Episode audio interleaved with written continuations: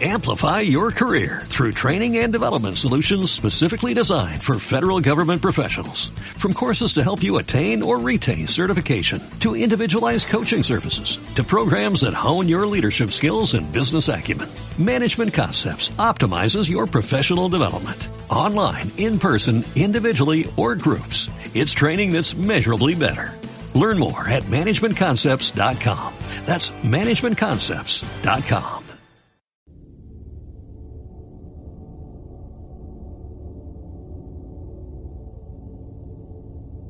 Abra su mente.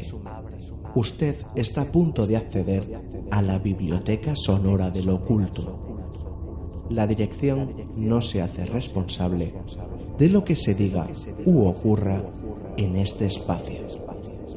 Mucho cuidado. Usted ha seleccionado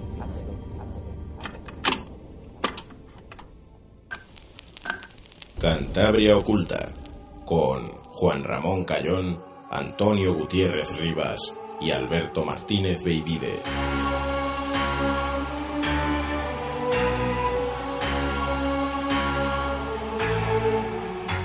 Muy buenas tardes, noches y sean bienvenidos un domingo más a Cantabria Culta en Arco FM. Un domingo más en el 103 puntos de la frecuencia modulada y os estaremos acompañando desde las 8 hasta las 9 y media. Esta vez me lo he mirado por si acaso, porque el- la semana pasada la verdad que dimos horas a- aproximadas. Y nada, están en la mesa ya Antonio Gutiérrez Rivas, muy buenas tardes, noches. Muy buenas.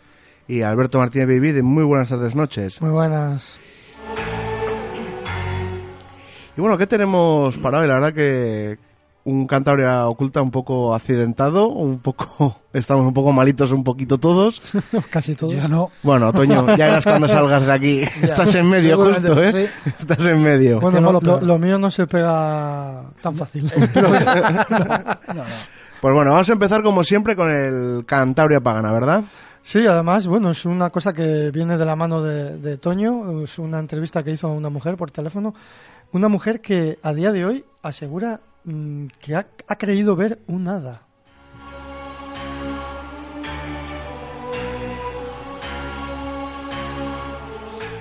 Y después con qué continuaremos, Toño.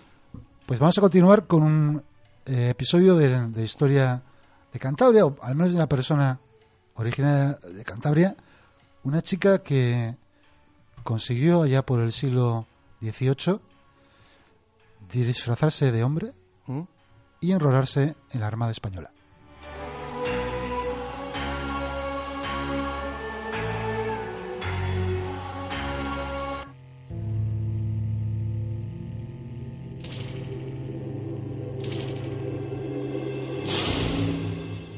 ¿Quieres contarnos algo? ¿Quieres ponerte en contacto con nosotros pero no sabes cómo? Estamos en Twitter, arroba cantabriaculta, en nuestro correo electrónico, contacto cantabriaculta arroba gmail.com, en nuestra página o grupo en Facebook, busca Cantabria Oculta, en Instagram, Cantabria Oculta, todo junto. También tenemos página web www.cantabriaculta.es. Y si no te manejas con las nuevas tecnologías, te dejamos la dirección de correo ordinario. Arco FM, en la calle Joaquín Bustamante 10, local 13, código postal 39011, Santander, Cantabria.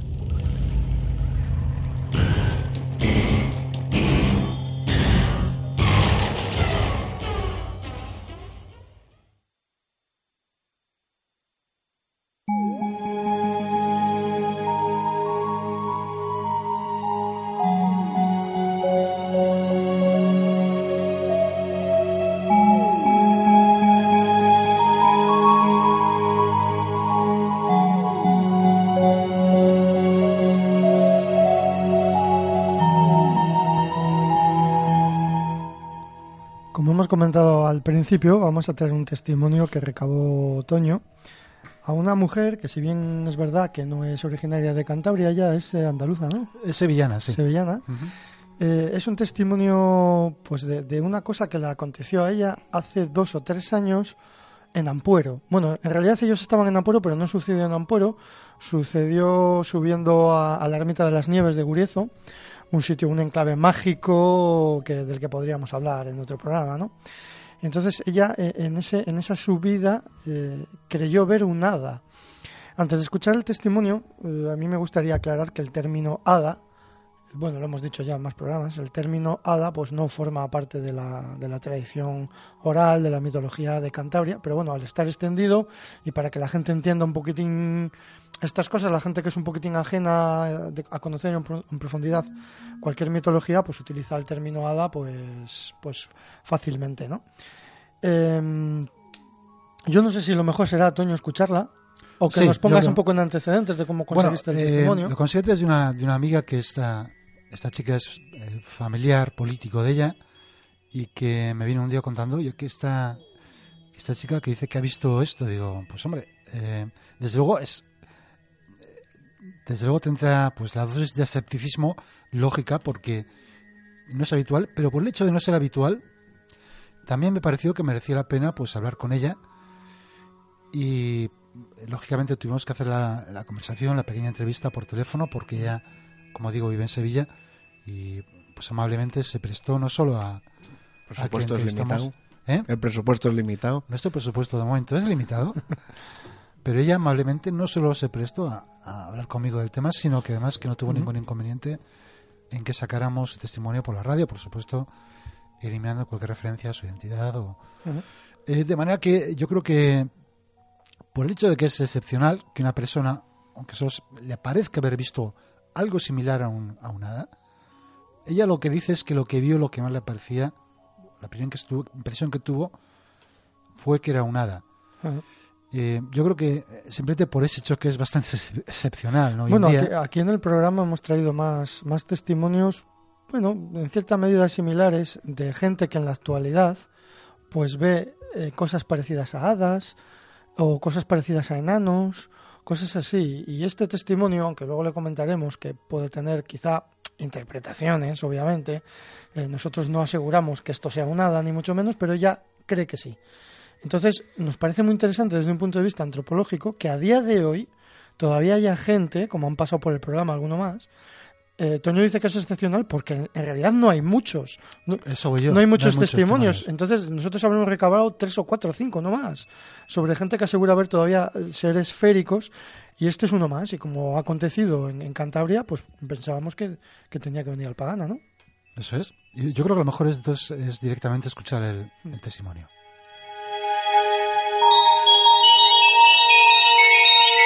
Eh, ¿Qué viste? ¿Cómo fue? ¿Qué día? ¿Cuándo ha sido esto?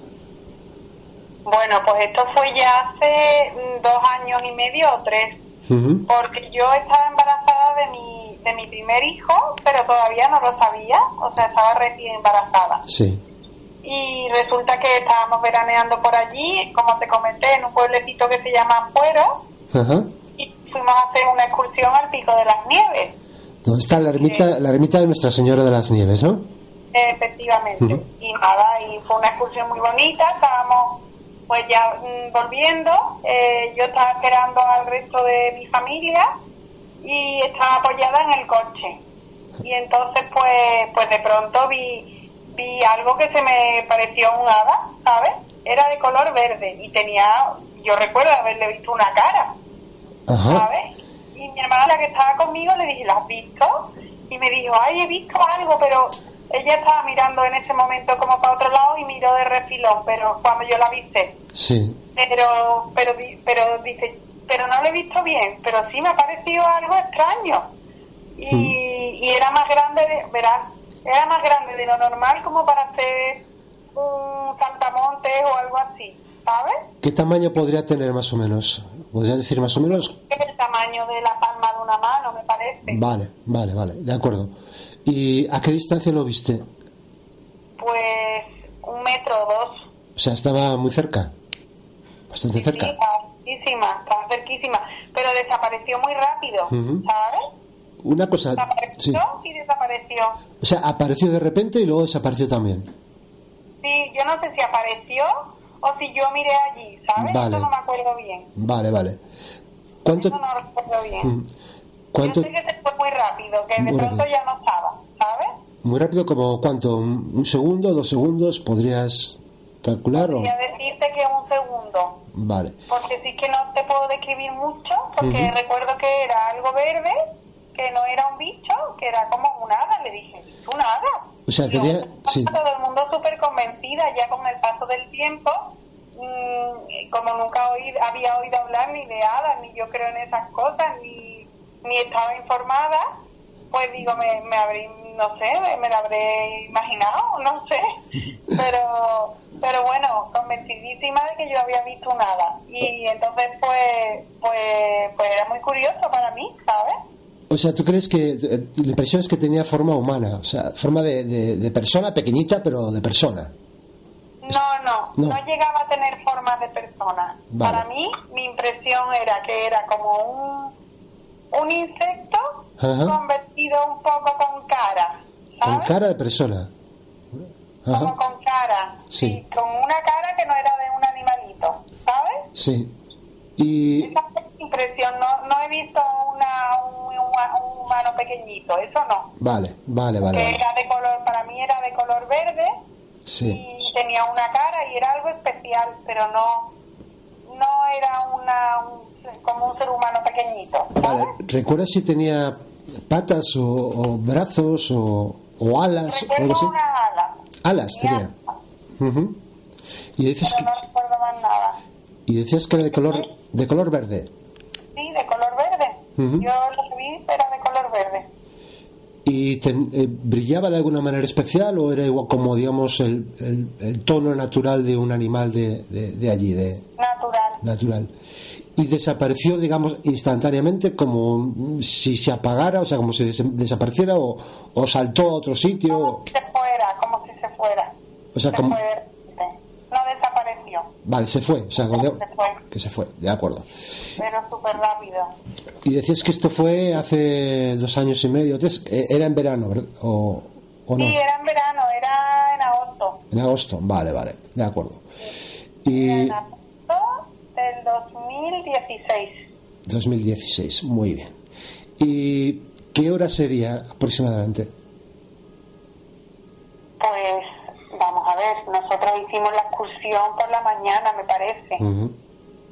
O sea, que sería eh, por la tarde, vamos a, a- por la tarde o mediodía. No, no, no, no, No. vamos, estuvimos una hora. hora. Ah, vale, vale, vale. Vale, se fue por la mañana, de acuerdo.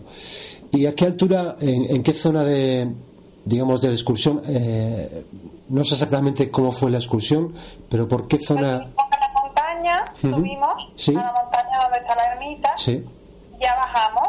Ajá. Eh, cuando, o sea, tú el coche lo puedes dejar como eh, donde está ya la última montaña, un poco antes de la ermita.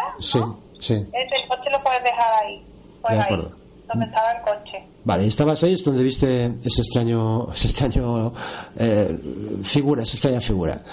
Pues eh, dices que, que no has tenido ninguna experiencia similar, ni, ni conoces, no conocías nada de estos temas, ¿no? No, no, nada. No, no conocía nada. Lo único que conozco es ya lo que me contó. Ujú. Que me dijo que efectivamente había unas hadas que había en, en los bosques ahí en Cantabria.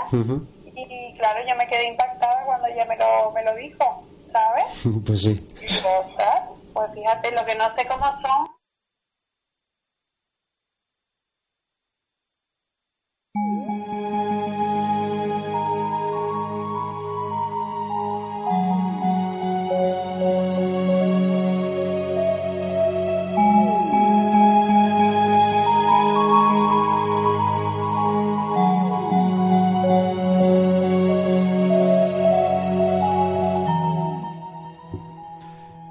Bueno, eh, aparte de este, de este audio, que como tenía ciertas dudas en cuanto a la descripción de lo que había visto esta, esta chica, eh, volví a hablar con ella, pero el audio eh, soy, soy muy malo, no lo hemos traído, y me dio alguna descripción más, sobre todo lo que se refiere a las alas.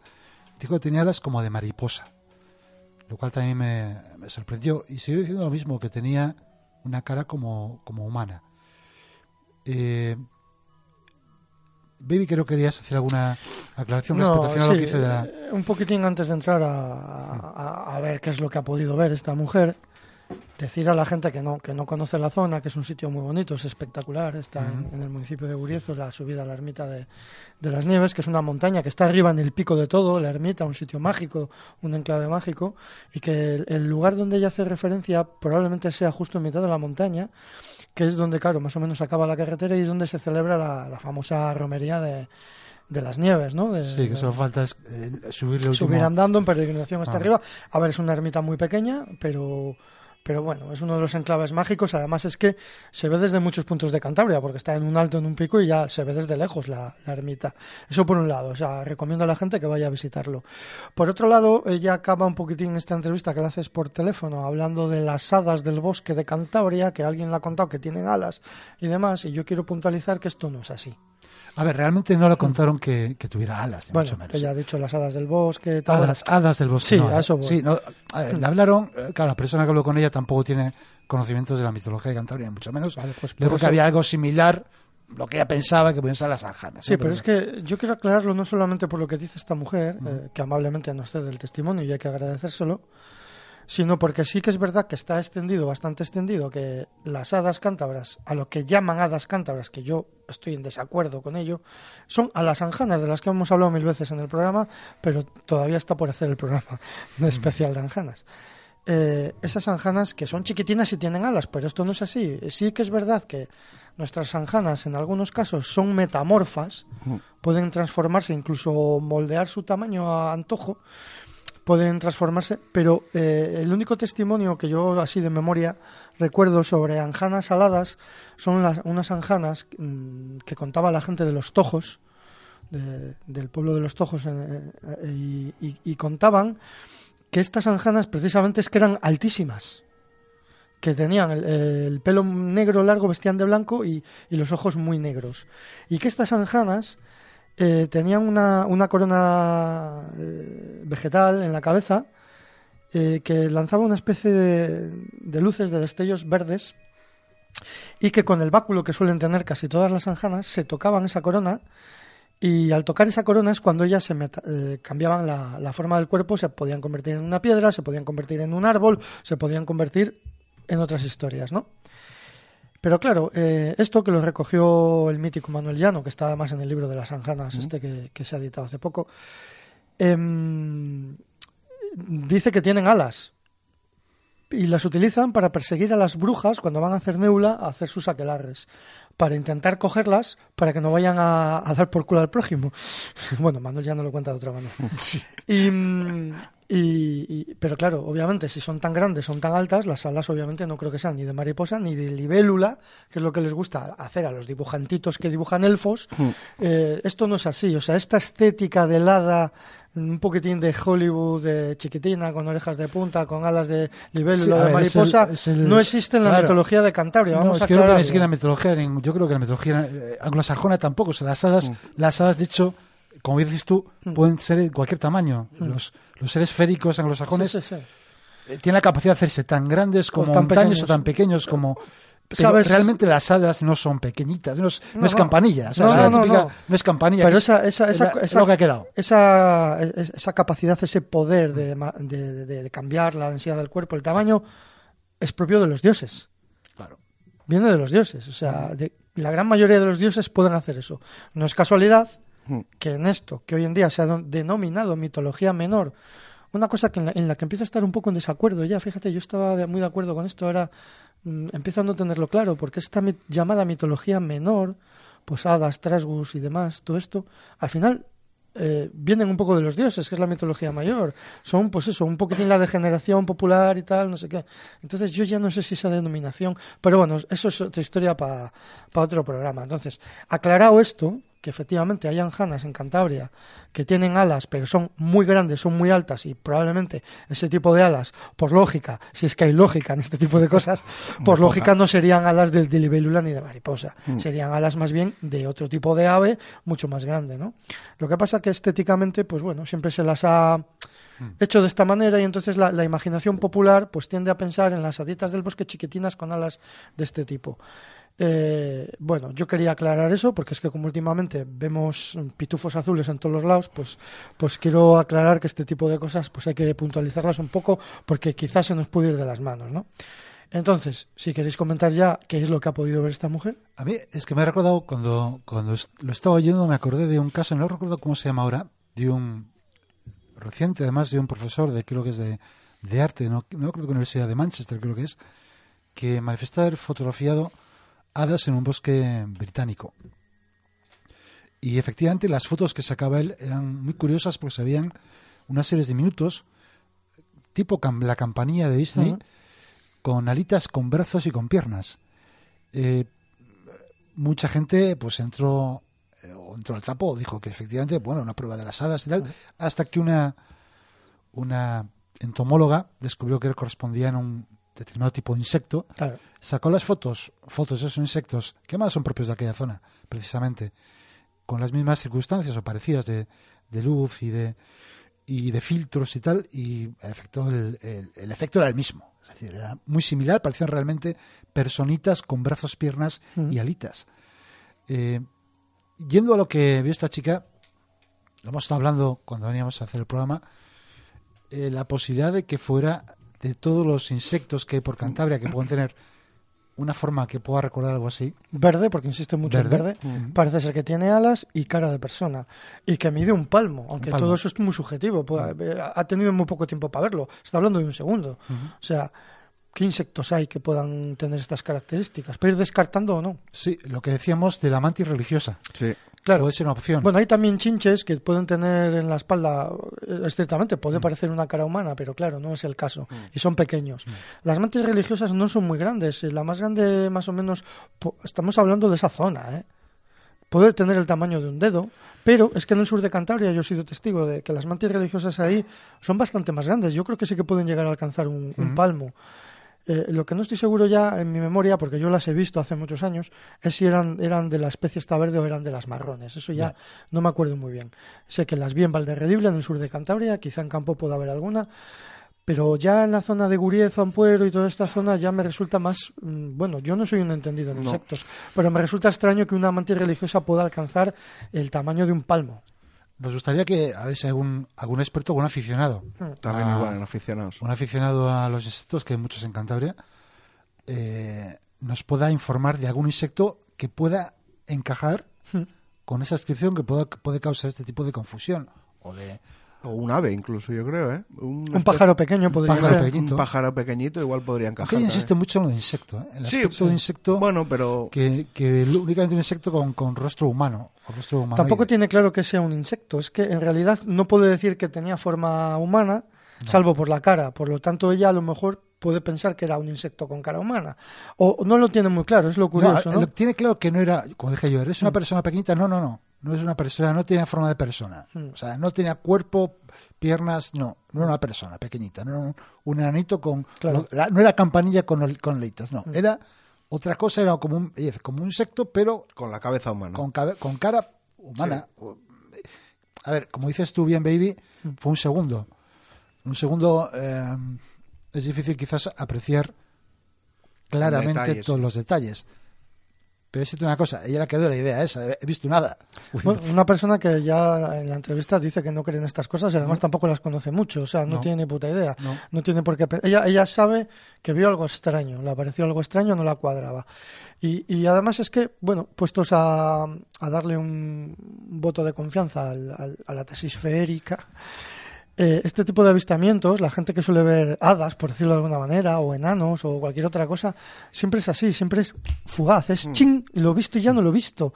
Con lo cual, bueno, la percepción es muy subjetiva, ¿no? Han podido ver cualquier cosa que les ha podido parecer eh, en su imaginación un ser férico, pero ¿y si realmente existen los seres féricos? ¿Y si realmente aparecen de esta manera? y si es todo tan fugaz?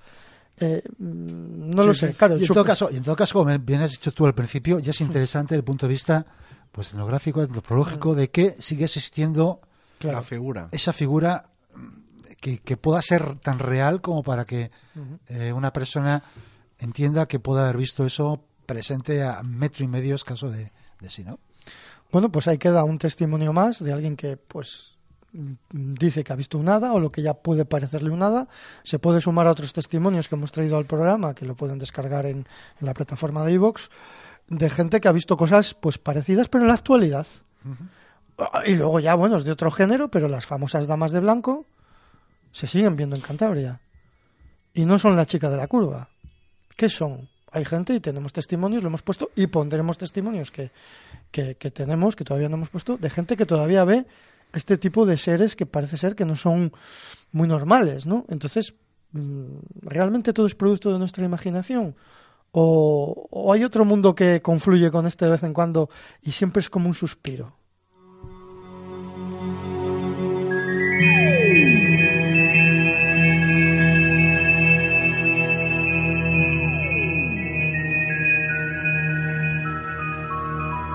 Está usted llegando al final de la cinta.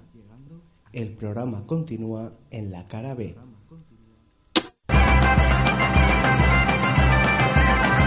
Ya está a la venta el segundo número de la revista Aguanaz.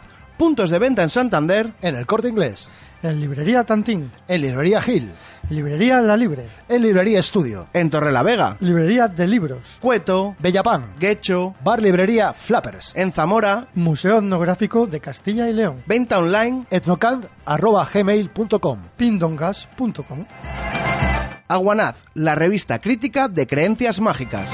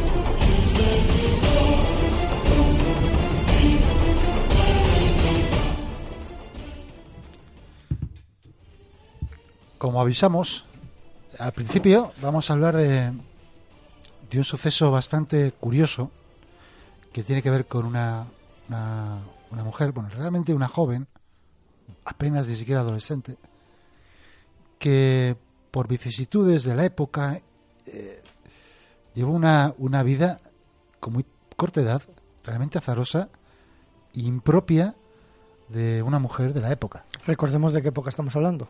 Siglo XVIII, 1739. Y esa historia se la debemos a uno de los grandes eh, investigadores, uno de los grandes historiadores intelectuales de Cantabria, José Luis Casado Soto, eh, trágicamente fallecido hace Pocos años, sí. hace eh, cuatro años, creo que en Sí, 2016, fue, sí. falleció en un accidente de tráfico. Es una figura que ay, conviene comentar, conviene Sí. hacer, homenajear y recuperar de vez en cuando. Aquí habitualmente lo hacemos siempre con García Apreciado y otros estudiosos.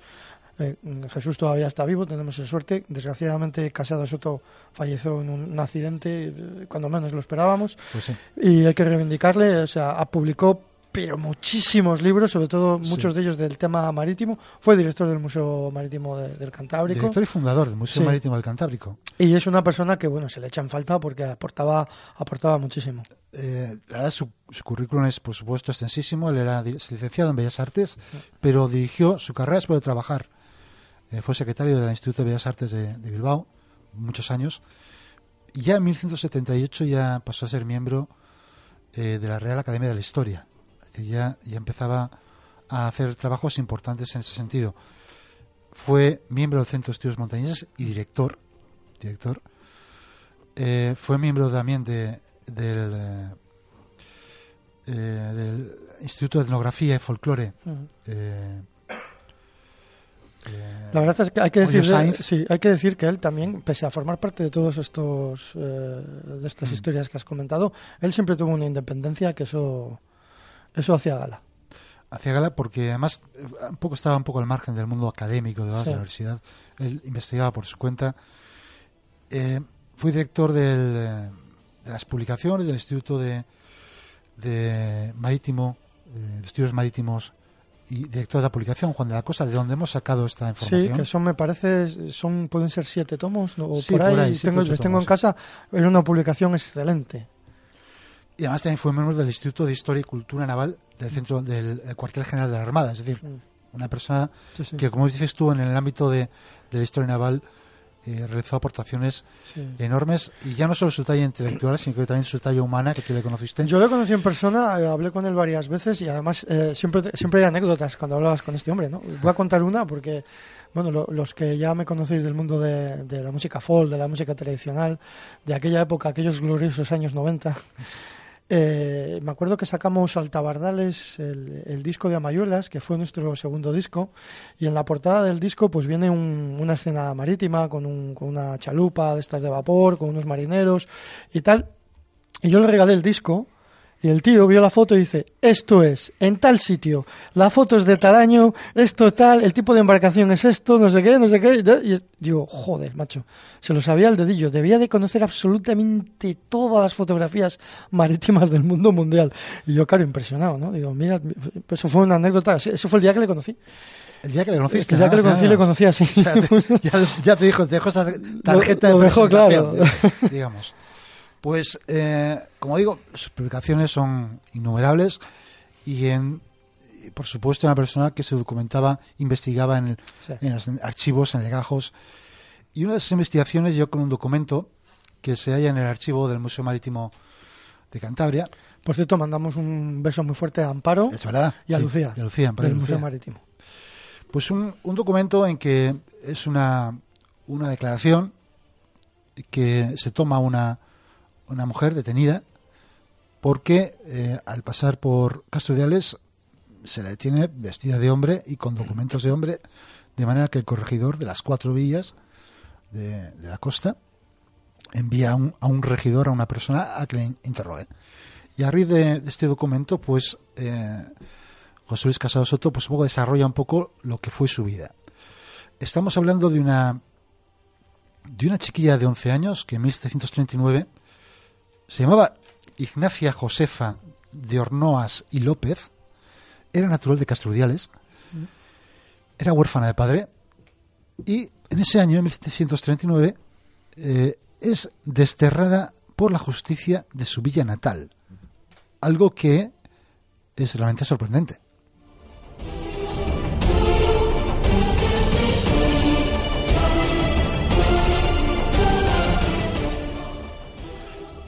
Que una, una niña realmente de 11 años sea desterrada por la justicia de su propio pueblo, eh, el propio José Luis eh, no dice que se desconocen los motivos, él eh, intuye alguna falta de honor, lo cual también deja de ser sorprendente para una niña de 11 años. No, no es lo mismo los 11 años en ese siglo que los 11 años ahora. ¿eh? O sea, Es posible. eh, curioso. Y falta de honor, eso puede requerir matizaciones.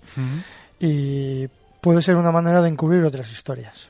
que hemos comentado. Que Ujú. Hemos comentado la posibilidad de um, que fuera considerada quizá bruja o algo, algo de ese tipo Sí. podría ser también. O, sinceramente, una mujer eh, joven que tenía las ideas muy claras y que no aceptaba las normas establecidas por la sociedad. Y eso Puede ser. ser. es muy probable que sea algo similar porque eh, su vida a partir de, de entonces, pues parece que iba por esos derroteros de rebelarse contra las estructuras sociales, morales de la época. Porque eh, esta mujer, desterrada de Castrudiales, eh, dirigió sus pasos hacia Bilbao. Hay que tener en cuenta que en aquel momento Castrudiales compartía con. Era, formaba parte de las cuatro vías de la costa junto a Laredo, San- Santander y San Vicente de la Barquera. Pero ya en aquella época había una cierta intención de Castrudiales de sumarse al señorío de Vizcaya. De hecho, llegó a formar parte durante varios años de derecho, no de hecho, sino de derecho, del señorío de Viz- de Vizcaya. ¿Qué significa eso? Que aunque eh, de derecho formaba parte del señorío de Vizcaya, de hecho sus representantes no, no entraban o no participaban en las juntas generales del señorío de Vizcaya, de manera que estaban un poco hay una tierra de nadie. Pues esta chica, posiblemente por ser, porque es que además luego en aquella época las cuatro vías de la costa estaban eh, en un momento de crisis económica importante. Eh, la gran, el gran eh, núcleo del comercio marítimo con, con, las Américas estaba monopolizado por, por Sevilla, por los puertos del sur. El comercio con, el, con Europa está también casi monopolizado por el puerto de Bilbao porque tiene su propio consulado. Las cuatro vías de Santander dependían del consulado de Burgos, hmm. aparte de los beneficios fiscales que tenía el propio señor de Vizcaya, de manera que las cuatro vías de la costa están en cierta decadencia. Eso también propiciaba ese intento de Castro de sumarse hmm. a la señoría, señoría de Vizcaya. De manera que era Bilbao un poco el núcleo. Sí, bueno, y en distancia igual la pillaba hasta más cerca que ir a Santander. Hay que decir que estas, estas potencias de portuarias destacaron mucho por el tema de los balleneros. Eran grandes balleneros que, bueno, han pasado a la historia, los balleneros vascos, pero es que los balleneros cántabros no se quedaban atrás y no tenían absolutamente nada que envidiar. Y hemos hablado de ellos aquí, algún programa eh, que vayan nuestros oyentes a algún programa. Sí, bueno, recordemos un pequeño dato. Los balleneros cántabros y los vascos eran los únicos que entendían el canto de las sirenas. Ahí lo dejo. Es cierto. Pues bien, esta muchacha llega a Bilbao y eh, ahí se compra rompa de hombre y sienta plaza de grumete en la Armada Real bajo el nombre de José Carlos de Mendoza.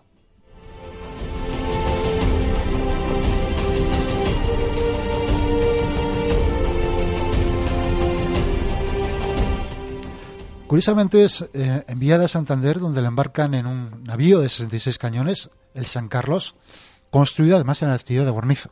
Pues, debía ser grande, ¿eh? 66 cañones, ah. astillero de Guarnizo. Lo es porque no era el segundo San Carlos. Este, el primer San Carlos parece que se fue, fue perdido de forma más bien deshonrosa, sin disparar un tiro. Este segundo no, este segundo estuvo dentro de la escuadra de Blas de Lezo, en Cartagena. Mira tú. O sea, este tuvo su historia, este San Carlos. Pues bien, con el San Carlos parte hacia Cádiz, en compañía de otros navíos como el Real Felipe, el Santa Ana, el Santa Teresa y el Príncipe. Está un año en Cádiz y realizando servicios de transporte militar y es incorporada a otro, otro barco, el Real Felipe, con, ya con un eh, destino, o con el, eh, eh, con el puesto de grumete mayor. Ya ha seguido.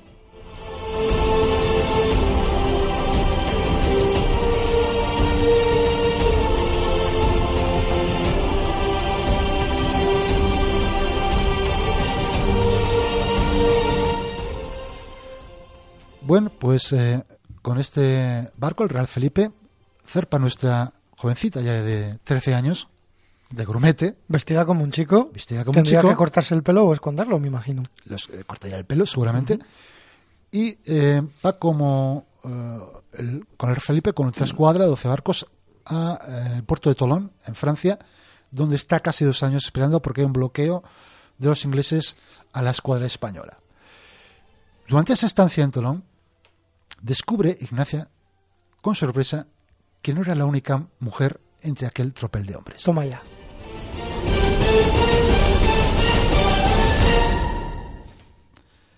Porque sí, porque con ocasión de dormir, porque claro, compartían eh, esos cáteres en los que mm. dormían, con ocasión de compartir lecho con su compañero Pedro Verdejo, que era gaviero mayor, descubrió que era también una mujer. eh, lógicamente una cierta, eh, mucha complicidad entre ambas y eh, enseguida pudo enterarse que este Pedro se llamaba en realidad Teresa del Río, que era natural de Orduña y que llevaba ya seis años al servicio del rey en el mar.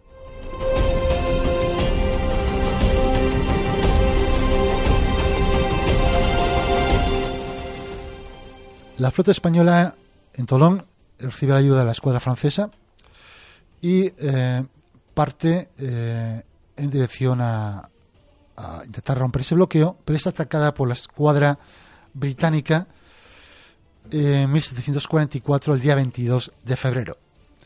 Los ingleses contaban con 32 navíos de línea, cuatro más que la escuadra hispano-francesa. Pero no solo eso, sino que la desproporción era mayor porque mientras los aliados franceses y españoles contaban eh, solo con dos navíos de tres puentes, los ingleses contaban con 13, es decir, disponían de una superioridad de 474 cañones más.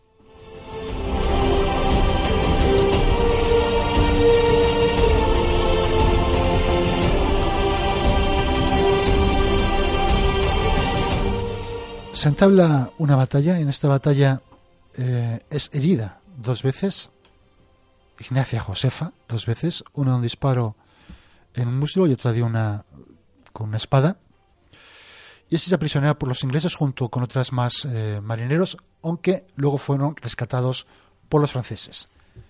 De vuelta a Cartagena, al curar las heridas, descubren su identidad, por lo que fue licenciada. Ah, no obstante, y aquí muy curioso, le respetan su deseo de seguir figurando con el nombre masculino en los papeles, lo que es realmente sorprendente para la época.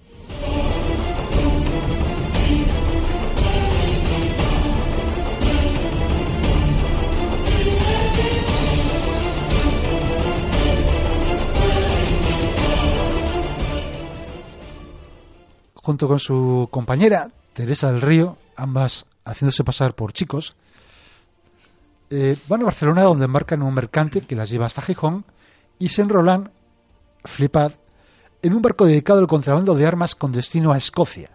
Casi nada. Eh, no consiguen su objetivo ya que son apresados por barcos ingleses otra vez después de tres días de combate. Estamos, démonos cuenta de qué estamos hablando.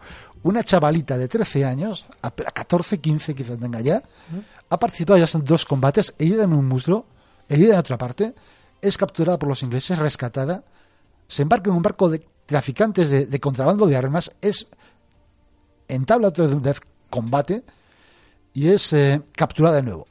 En este, en este caso, sufre dos meses de encarcelamiento en un castillo inglés, aunque son canjeadas por otros, eh, por otros prisioneros ingleses en, en tierra española y de vueltas a San Sebastián. Y de ahí deciden volver a enrolarse en la Armada Real por lo que se, dirigen hacia eh, el Ferrol.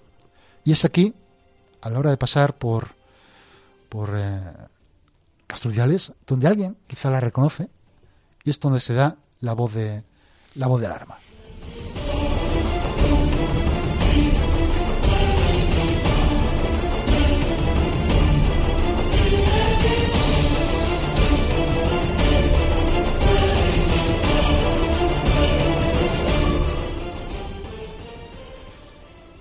El 3 de enero de 1746 eh, se ordena poner a esta persona en la cárcel y se encarga, como os he comentado antes, hacer el interrogatorio pertinente de por qué esta mujer lleva documentos con nombre de varón y a dónde se dirige y qué es lo que hace.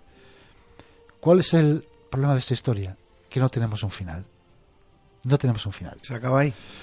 El, el documento acaba únicamente con, con el interrogatorio sin que eh, lleguemos a saber qué, fue de ella, si consiguió eh, consiguió mantener en la cárcel un tiempo, si la libraron, se siguió. A mí no eh, me vuelvas a hacer esto, ¿eh? yo estaba aquí. Y a ver qué pasa. es que esto, yo, yo creo que este, este tipo de historias. igual, igual intervino la Armada y por eso no hay más documentación o quizá más documentación en otro sitio. quizá habría que buscar en legajos de la Armada el nombre ficticio de esta mujer, a ver si hay más datos sobre ella. Eh, desde luego yo creo que esa historia lo que sí merece es una persona con buena pluma que recoge estos datos. iba a decir. No un jeta aprovechado que les tenemos muchos en mm, Cantabria.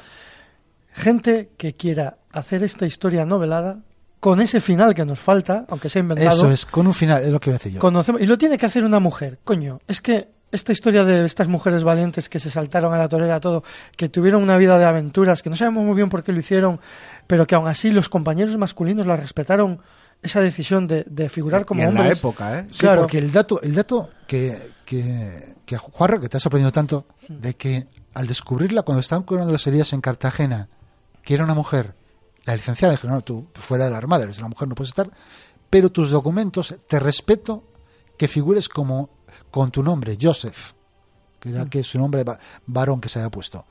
Eh, a mí me parece sorprendente y quiere decir mucho eso que dices tú del respeto, dice, bueno, esto es una mujer, pero ha estado en tal batalla, ha estado en otra batalla, Ah. cuidado, no estamos, estamos hablando de otra cosa. Sí, sí, sí, sí, sí.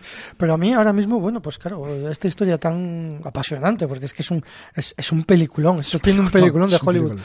Eh, bueno, a ver, es una historia que no es un hecho aislado, que ya en otras novelas, cómics o demás literatura siempre existe la figura de la muchacha joven que eh, se camufla con la pinta de un muchacho para conseguir unas metas. Es una historia de superación, es el camino del héroe de toda, de toda la vida, de todas las mitologías, ¿no?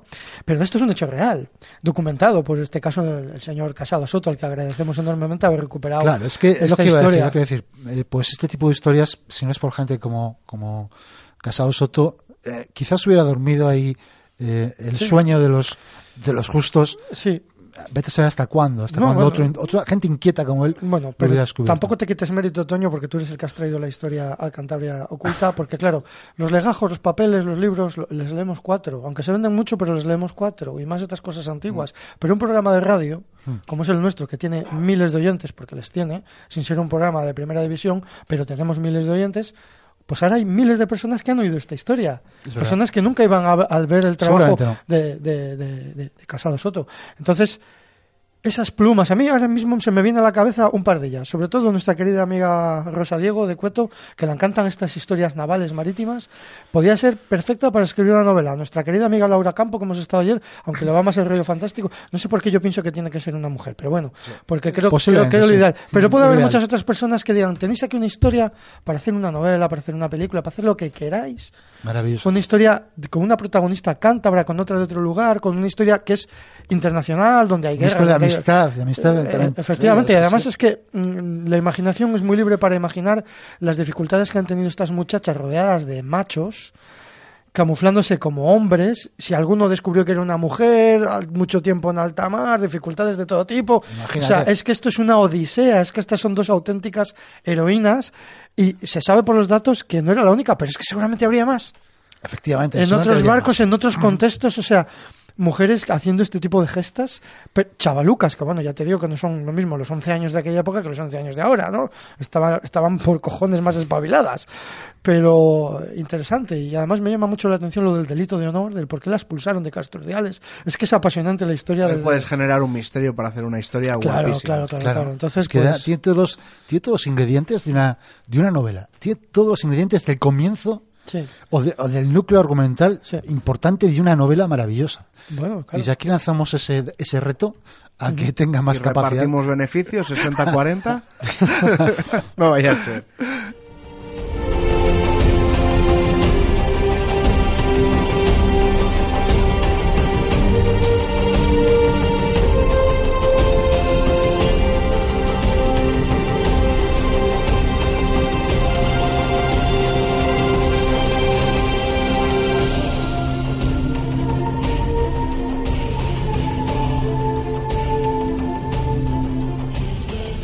Hacía mucho que no traíamos historias de aliens.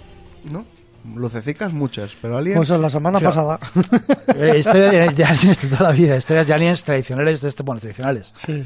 Eh, un De fuera de Cantabria fuera de también. Can- sí, fuera de Cantabria, de estas que. De las Internacionales, 70, internacionales, sí, de Estados Unidos. Esas son las cosas que tienen- controla Toño, que, que es el, el- el más amante ufológico de los que estamos aquí. Es el que más controla estos me gusta, temas. me gusta y- enredar estos casos de. Ah. Sobre todo cuando hay abducciones, ¿no? Porque el tema abducciones es, siempre da mucho juego. Y luego el conocimiento del idioma sajón, que también... influye. También ayuda, sí, también ayuda. Para, para enredar y para rebuscar por ahí. Pues eh, traemos un caso que es conocido como las abducciones diálagas.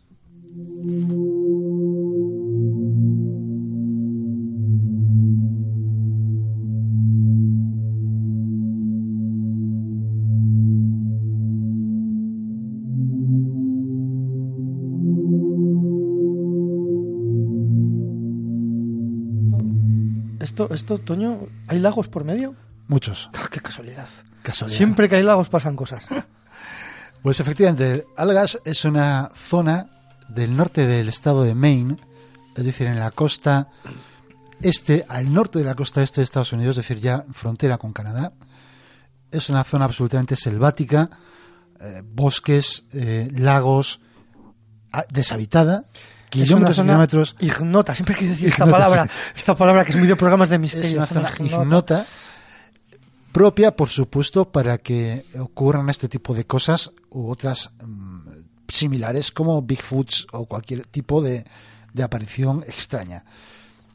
Pues eh, esta, este, esta zona que es eh, maravillosa, si uno hace como yo y se va al Google Maps y empieza a ver fotos y ver imágenes, incluso alguna de las pocas carreteras que se pueden recorrer con el Google Maps, eh, ves que son bosques y bosques y bosques, kilómetros y kilómetros de bosques y lagos y bosques y lagos. Pues aquí, eh, en este lugar, cuatro amigos, eh, los, los, hermanos gemelos Jack y Jim Boehner, junto con Chuck Rack y Charlie Foltz, se habían conocido estos cuatro cuando estudiaban en, en, el Colegio de Arte en la Escuela de Arte, Universidad de Arte de Massachusetts y les encantaba su carrera, a toda su carrera de artes, eran unos enamorados del arte.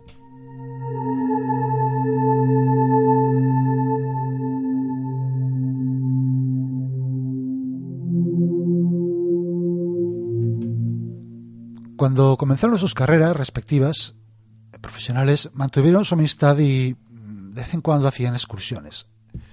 ¿Cómo les gusta a los americanos, eh? Es que tienen mucho sitio para ir. El rollo excursión. Sí, mucho, mucho. Y claro, les pasa lo que les pasa. Les gusta, les gusta. Y eso y separarse cuando hay algo raro.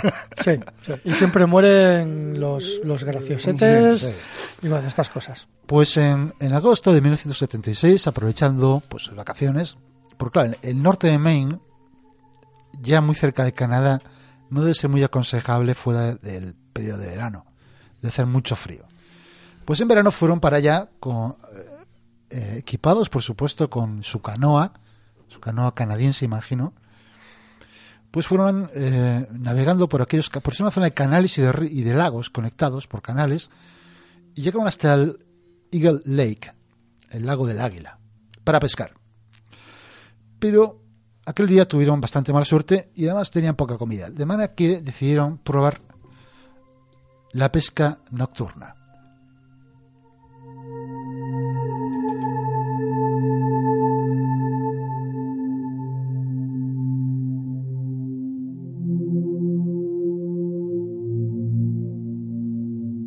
Pues para prepararse para la pesca nocturna y llamar la atención de los peces que pudiera haber, hicieron una, en el borde de la orilla del lago, hicieron una hoguera eh, muy grande para, que la luz pudiera mm, llamar la atención al mayor número de peces posible. Y se metieron en la canoa y se metieron en el lago a tirar la caña a ver qué pasaba. Pues después de un rato allí, en, la noche, imaginaos esa noche de un lago solitario, decenas o centenares de kilómetros sin nadie cerca, pues de repente vieron una luz. Una luz que parecía más eh, brillante que una estrella. Esa, esa extraña luz se, se cernía sobre los árboles a unos cientos de metros de distancia. Y esa luz cambiaba de color a medida que avanzaba y retrocedía, porque tenía un movimiento de avance y retroceso y cambiaba de color a rojo, verde y luego amarillo.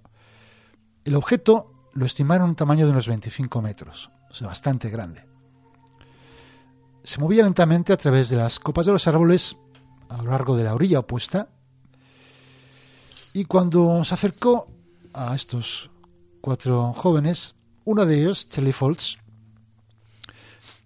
hizo lo que quizás no fue una buena idea y que desde aquí recomendamos que todos los que vayan a una excursión en canoa en un lago antes de hacer la excursión, llega a un acuerdo de lo que hay que hacer y lo que no hay que hacer cuando vean una luz extraña.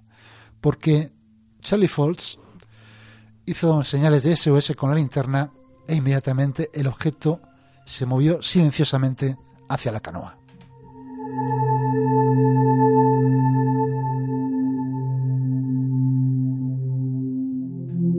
Pues la curiosidad que había eh, acuciado a los cuatro jóvenes a ver esa extraña luz, esas lucecitas, esos colores, se convirtió en cierto pánico y una carrera frenética remando hacia la orilla.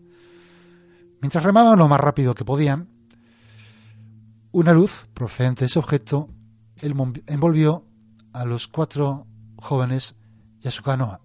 Lo siguiente que los hombres supieron fue que estaban de pie nuevamente en la orilla el objeto estaba allí.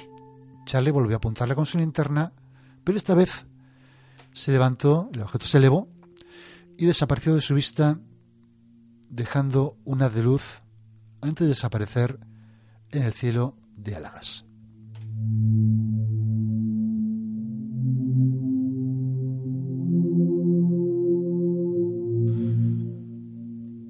Preguntándose qué había sucedido, los cuatro jóvenes se sorprendieron al ver que esa enorme hoguera que habían encendido hacía ellos pensaban que poco tiempo no era más que un montón de cenizas humeantes lógicamente para que eh, se hubieran consumido todo todos aquellos troncos maderas ramas que habían colocado tenían que haber pasado varias horas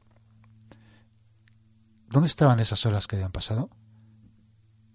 no obstante eh, muy poco tiempo después los cuatro recogieron sus cosas, salieron de aquella zona, volvieron a su rutina, diaria y con el tiempo esa historia quedó casi en el olvido.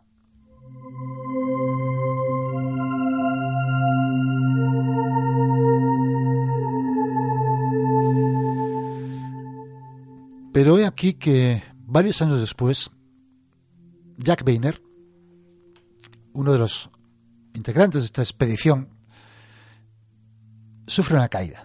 Una caída desde bastante altura, se golpea en la cabeza y a partir de ahí empieza a tener pesadillas. Empieza a tener extraños sueños en que ve unos seres de cuyos largos, cabezas grandes, que parece que examinan su brazo mientras que el resto de compañeros de aquella cuadrilla, Jim, Chuck y Charlie, están sentados en un banco cercano como eh, incapaces de intervenir. Estos seres tenían ojos grandes, metálicos, brillantes, sin párpados. Las manos eran como de insecto, pero con cuatro dedos.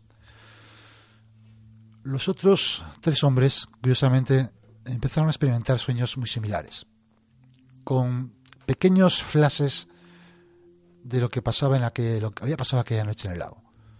En 1988, por curiosidad, Jim Boehner asiste a una conferencia de ovnis organizada por Raymond Fowler. Raymond Fowler era entonces el director del MUFON. MUFON es la principal organización de investigación ovni de Estados Unidos que tiene un archivo inmenso de casos ovni de todo tipo. Pues bien, Boehner conoce a Fowler, a este investigador, y le cuenta su extraño encuentro y los sueños que ha tenido después. El investigador, entusiasmado por la historia que le cuenta Boehner, eh, especialmente porque ha sido un suceso con múltiples testigos, le sugiere que Weiner y sus compañeros se sometan a una hipnosis regresiva.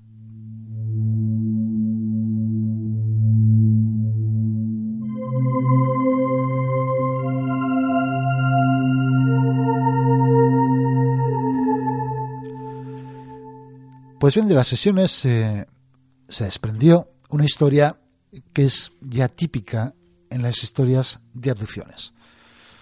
Se reveló que los cuatro habían sido secuestrados en esa extraña nave, sometidos a exámenes, a exámenes físicos humillantes, incluida toma de muestras de piel y de fluidos. La descripción de los extraterrestres eh, por parte de los cuatro de las cuatro personas era absolutamente coherente, era coincidente y además eh, siendo como eran artistas pudieron hacer bocetos muy detallados de tanto de esas entidades, de esos seres, como de, del aparato en el que estaban, de la sala donde les metieron, de los instrumentos de examen, etcétera. Uno de ellos, eh, Chakrak, dijo que el área de el área donde estaban haciendo esos experimentos que le recordó a, una sala de un veterinario, con una mesa plateada y todo. O sea, una cosa extraña pero a la vez muy típica de estos casos. También eh, le le pareció extraño que eh, tenía mucha dificultad para concentrarse, para recordar a los extraterrestres. Decía que cuando intentaba concentrarse en ellos era como intentar eh, intentar sintonizar con una emisora a la que no puede llegar nunca a escuchar de forma correcta. Después de los exámenes psiquiátricos que se les hicieron y de haber pasado los cuatro por un detector de mentiras, pues los pruebas de detector, pues parece ser que se llegó a la conclusión que lo que contaban los cuatro jóvenes les había ocurrido de verdad.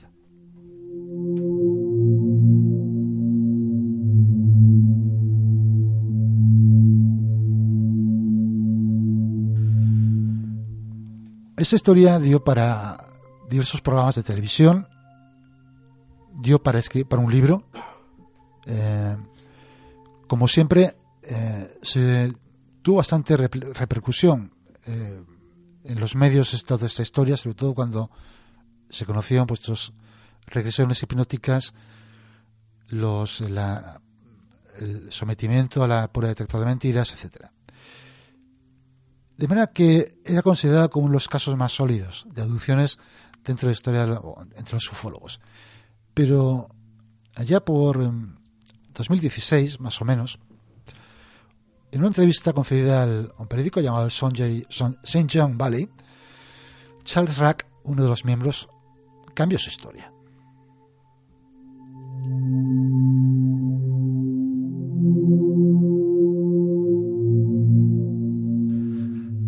Pues sí, al cabo de tantos años, Charles Rack vino a decir que efectivamente durante, durante esa excursión vieron esas luces extrañas, pero que todo el episodio de la abducción fue una, una fabulación y que lo hicieron únicamente para ver si obtenían algún tipo de rendimiento económico a la historia.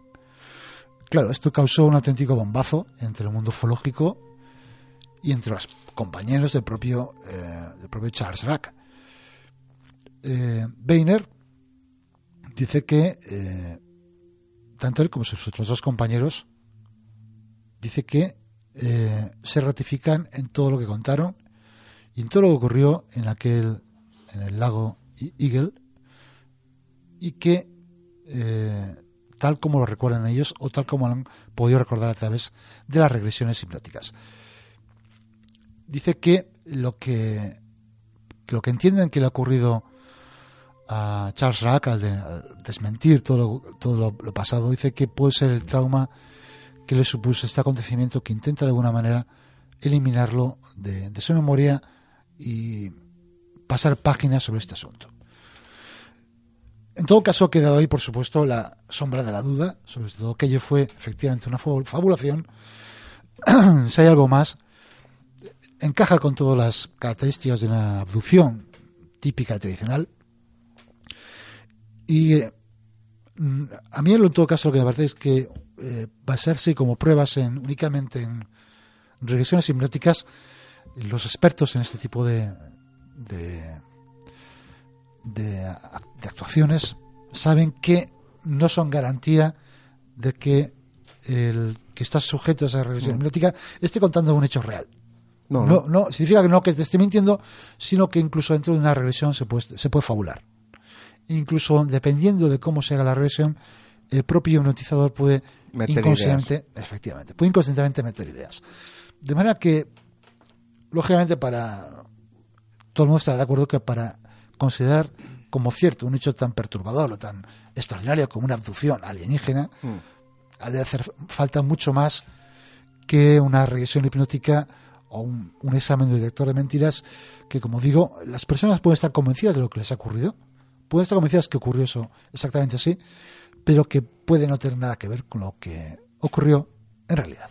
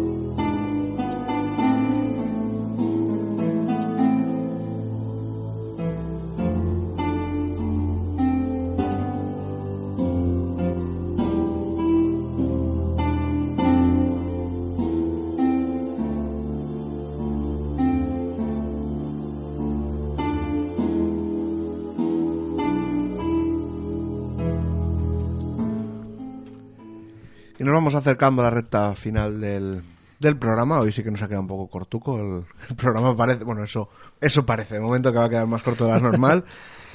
y nada, bueno, estamos dos de la mesa un poco pachuchos y bueno, mucho que hemos venido a hacerlo. Sí, la verdad es que sí. Que se ha estado planteando incluso cancelar este. Y bueno, vamos a anunciar, porque antes de grabar hemos hecho el sorteo entre los Christmas que nos han ido llegando. Hay un vídeo en las redes sociales para quien quiera quien quiera ver los, las felicitaciones que nos han enviado. Y el sorteo. Un sorteo ante notario, que el notario es Darth Vader. Darth Vader, eh, el capitán Haddock y todas las fricadas que tenemos por aquí por la Cueva, donde ya hemos sacado los ganadores de la camiseta y los libros de Anjanas, Eso es. que son Pues eh, ganador o ganadoras de la camiseta y de un libro de Anjanas, María Ángeles y Pilar, Que son de Santander. que son de Santander, por cierto. Pues que se- yo creo que lo Ah, mejor mira. que se pongan, que nos digan, bueno, que nos digan eh, o que se pongan en contacto con nosotros a través del correo electrónico, ¿no? Mejor. Electrónico Eh, o, sí. sí, o cualquier red social nuestra. Sí, y que nos diga la talla de camiseta. eso. o nos podemos presentar en su casa. Si, si tienen buen café, tenemos ahí la dirección. Que nos inviten a un café. Digno. Dino, Cantabria oculta. Cantabria oculta. Camiseta. Bueno, pues que se pongan en contacto con nosotros a través de nuestro email o cualquiera de nuestras redes, por Facebook también puede ser un mensaje directo que nos leemos todos, o por Twitter o Instagram, por donde, do- por donde ellas prefieran. Y los demás si quieren camiseta que nos escriban y También, ¿no? Los demás eh, ya vamos anunciando. Y rápido porque en la segunda tanda ya tengo la mitad ya palabrada. Vale. El que quiera una camiseta, pues nada, que nos pida una talla a través de nuestras redes sociales. Y ya sabéis que hacemos también envíos a España, que la última vez que yo creo que envié dos, envié dos- enviamos dos camisetas a Barcelona, digo para que la gente se haga una idea de cuánto puede costar, enviamos dos camisetas a Barcelona y nos costó dos euros sesenta, o sea que Ah, los gastos de envío realmente pues de tres euros no creo que, que, que suban y eso, y nos decís la talla y ya veremos cómo, cómo hacemos para, para entregaros las camisetas. Están todas a 8 euros, que nos las hacen aquí en Santander, Cambio Graphic, que la verdad que y nos las quitan de las manos. nos las quitan de las manos y, nos la- y tardan en hacerlas porque, gracias a Dios, tiene mucho trabajo Cambio Graphic. Ya. Está todo el día publicando vídeos. Invito a la gente a que les busquen en redes sociales, que los vídeos que hacen eh, serigrafiando y haciendo las Ah. camisetas están muy guapos. O sea, Claro. ves la camiseta, ves cómo le mete la pintura. Están muy chulos, la verdad. Son hipnóticos como aquellos de las prensas Sí, sí, sí, que sí. metían cosas y veías cómo prensaban cosas. Pues Te quedabas tontuco ahí el de lo- Sí, sí, sí. A ver, que luego también quedaban eh, libros. Dos Anjanas. libros de Anjanas. Mm.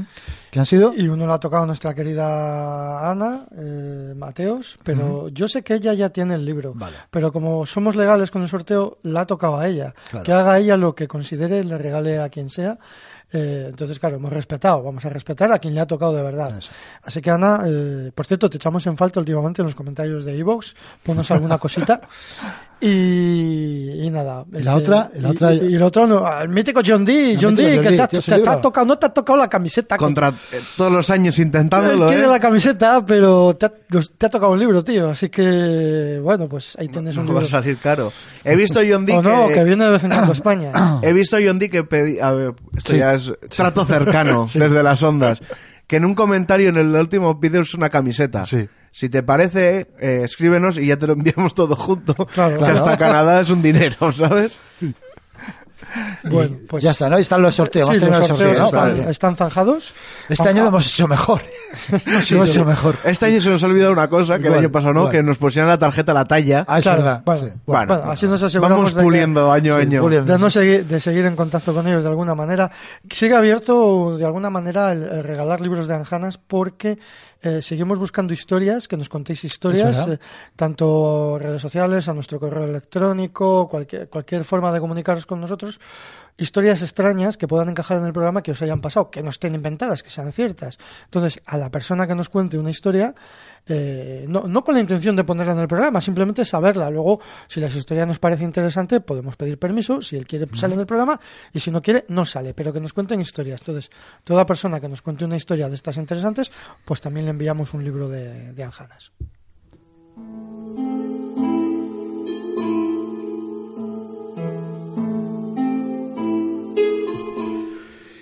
¿Y quería decir ya que, que la semana que viene abriremos el concurso del segundo libro sobre el racismo en España, que estaba yo preocupado con, con el oyente que lo ha tocado porque es componente de- del chat de Telegram.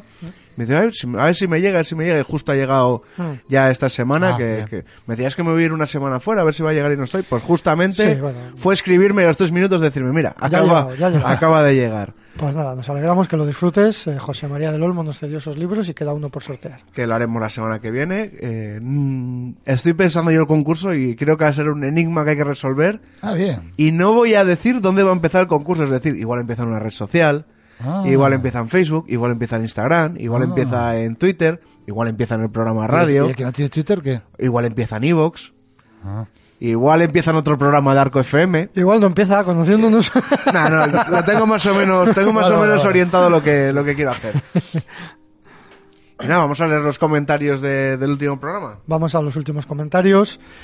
Eh, bueno, la gente sigue firmando de una manera anónima, lo cual nos parece muy bien, pero por, bueno, por, por una cuestión técnica de de iVoox, si tú al final no pones tu nombre, pues sales como anónimo, no ser que estés registrado y tal. Quiero decir que los que no os importe, al final de vuestro escrito, poner un nombre, un, un apodo, lo que sea, por un poquitín, por identificar, pues si escribís frecuentemente. Pero bueno, O una- registraros y así nos podéis dar un like y Claro. en el audio. es que, es que realmente sí que ayuda, ¿no? A dar Sí, un, sí, ayuda un me gusta, Sí. un tal, parece ser que da bastante visibilidad. Y un comentario nos ayuda muchísimo, la Claro, verdad. claro. Entonces, bueno, pues ayudarnos.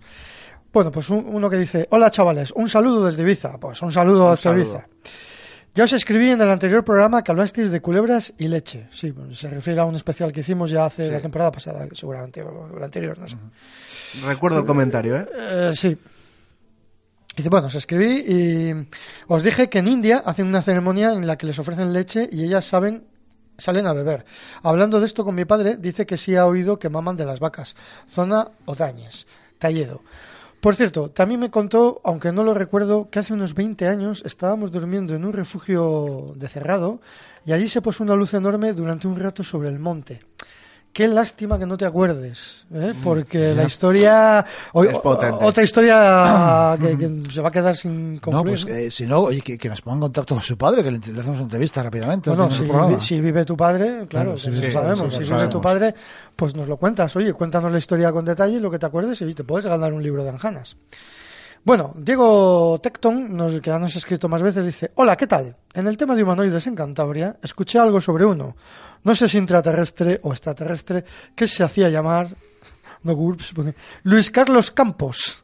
¿Conocéis por casualidad a este ser algo paranoico pero muy interesante? Sí. Sí, sí, sí, le conocemos. Sí. Lo conozco, sí, sí, sí. Pues De- yo no, el de contraperiodismo Matrix Contraperiodismo mítico. Matrix, sí. Vale. Pero sigue lo de contraperiodismo Matrix. No lo sé, creo que sí. Creo que tiene, creo que tiene podcast y todo, ¿eh? Era- era- tenía algunas cosas curiosísimas como lo Sí. los, aliens en la...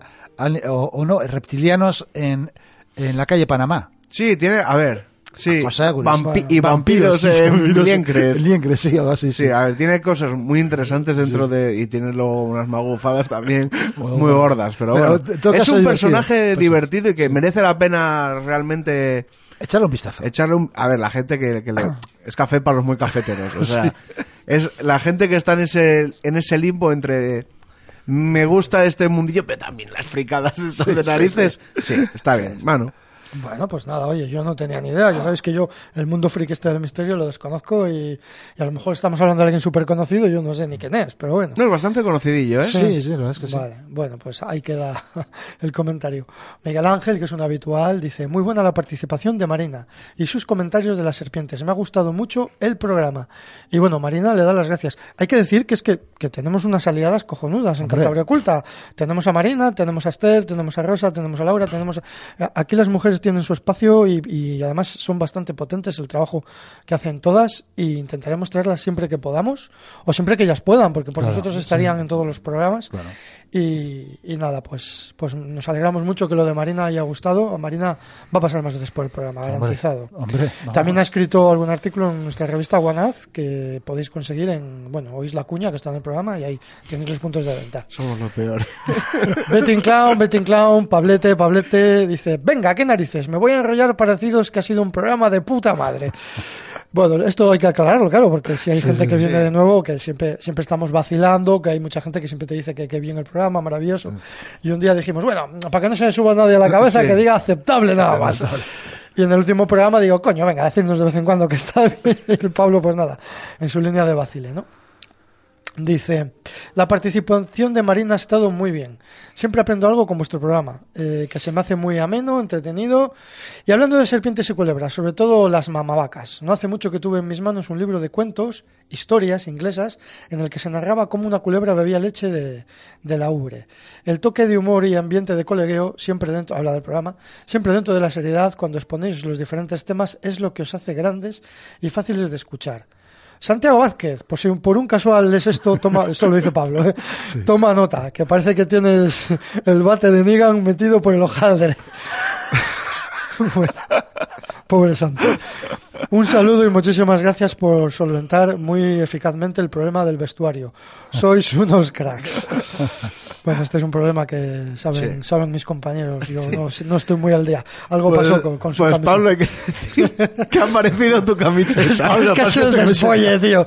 Lo tenían aquí en la caja, macho. Nada, no hay problema. No hay Así problema, que ya- La tienes. Bueno. Ya nos arreglaremos. Bueno, hay que decir que, que nuestros oyentes, pues bueno, como Pablo, pues tienen un gran sentido del humor. Que, bueno, yo personalmente, pues bueno, a mí Santiago Vázquez, pues. A mí me encanta su A, mí, ¿eh? a mí me parece un- una persona que ha sido muy, muy importante en el mundo del misterio, que te podrá gustar más, te podrá gustar menos. A mí me ha hecho compañía muchos años en el trabajo, cuando iba a trabajar y estaba solo allí trabajando y dibujando. A ver, eh, han tenido una deriva en los últimos tiempos, que bueno, es- cada uno lo puede ver de como, Claro. como lo, lo quiera ver.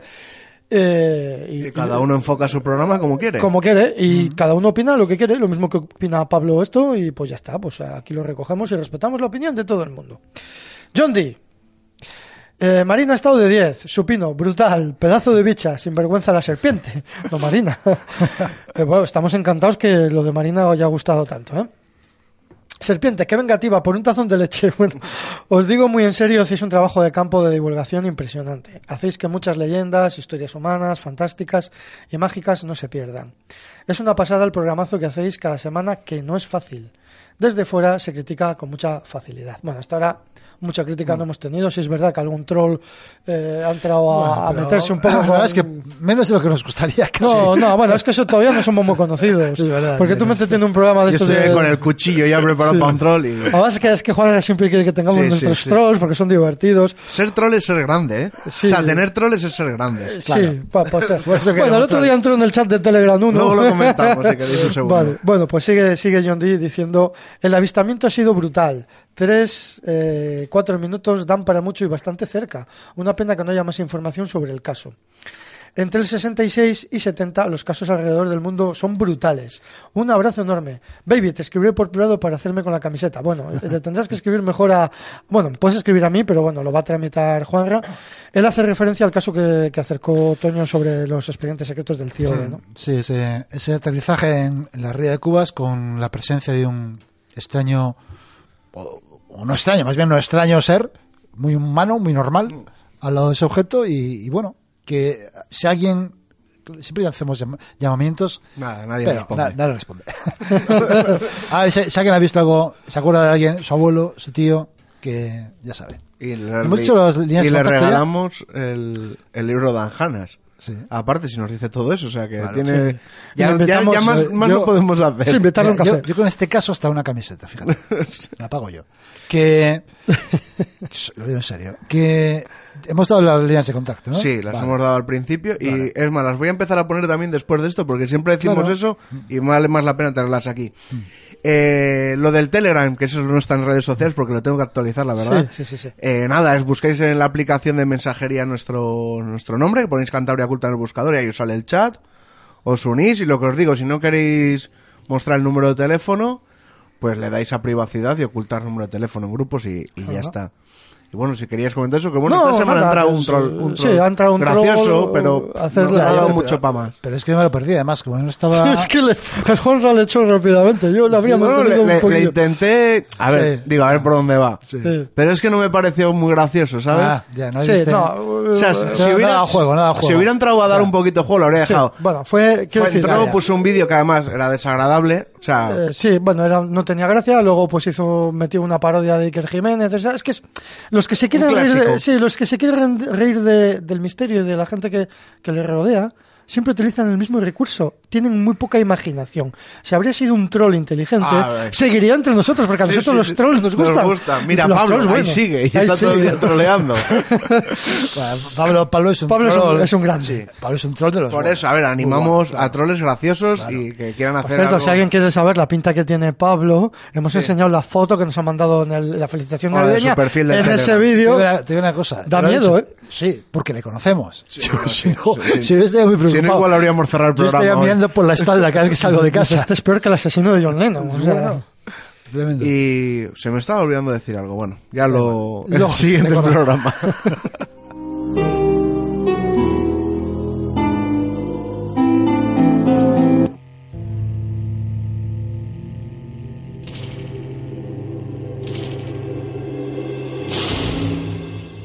¿Quieres contarnos algo?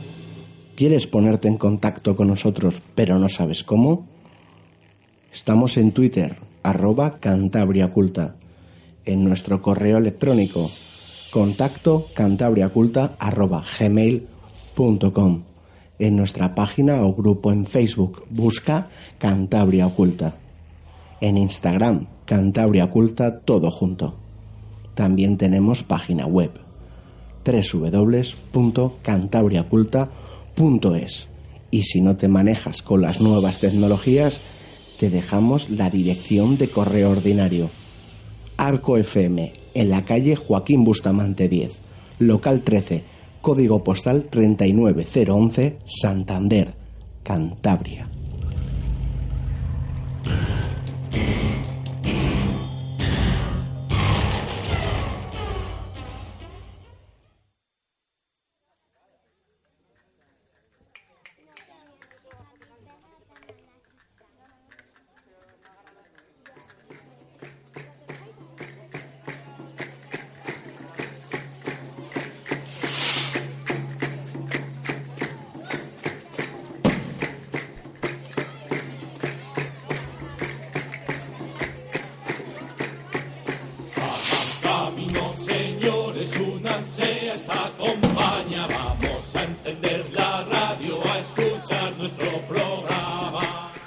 Bueno, hasta aquí el Cantabria Culta de hoy. Espero que lo hayáis disfrutado.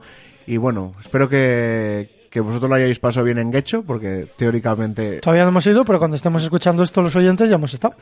Y bueno, ¿qué, qué más recorridos tenéis en ese World Tour de, de Nocan? Hay, hay varias fechas, ahora mismo solo me viene a la mente quizá la más cercana, que es el día 6 de febrero, que nos vamos a San Felices de Huelna, donde presentaremos el número 2 de, de Guanaz. Y haremos una charla junto con nuestra amiga Esther Terán dedicada al tema de la viejanera, de esta, de esta ser femenino siniestro que salía en Nochevieja. Y estarán allí muchas de nuestras informantes. Eh, ya os daremos datos de la hora, que no me acuerdo ahora bien. Y bueno, pondremos cartel en redes sociales y daremos aquí la coña también. Nos intenta detener, siempre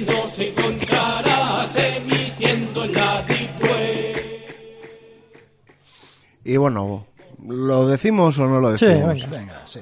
Dilo. dilo. No, decirlo No, vosotros. dilo. No, que al final esto de, de regalar el libro de las anjanas, que al final se lo llevan todos los que nos han escrito las felicitaciones. Lo teníamos pensado desde el era, principio. era un gancho que teníamos ahí para, Sí, o para sea, como que- para engordar el concurso. Sí, la- en realidad, pues bueno, lo, lo único que hemos dado de más es la camiseta que se han llevado estas chicas de Santander, pero el libro, todos los que nos habéis escrito, lo vais a tener. Hombre, sí, también porque no lo has escrito 300, claro. que Claro, bueno, si escriben podríamos- 300 no podemos.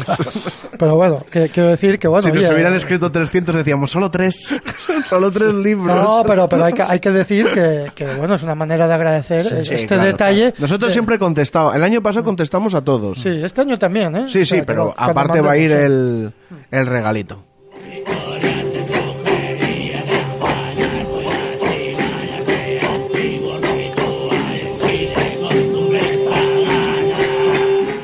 Bueno, nos veremos la semana que viene. El horario lo anunciaremos en redes porque juega el Racing a las ocho y media, acabo de ver. Entonces, no sé si nos iremos más tarde o igual la emitimos a media tarde. Y a estar atentos a redes sociales. De cualquier manera, ya sabéis que el podcast estará siempre a las nueve y media en la plataforma de iVoox y nada, nos dejáis un comentario, un me gusta, que nos da muchísima visibilidad.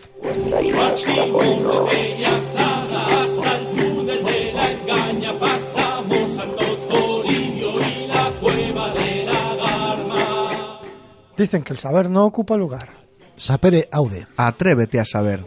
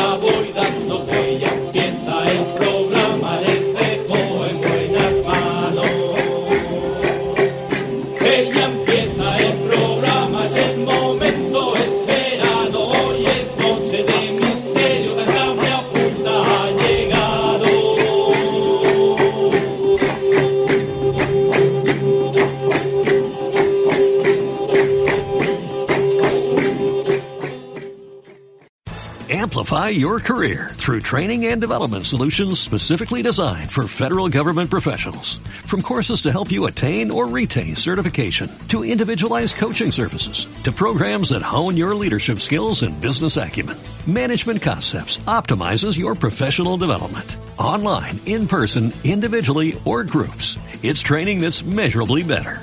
Learn more at managementconcepts.com. That's managementconcepts.com.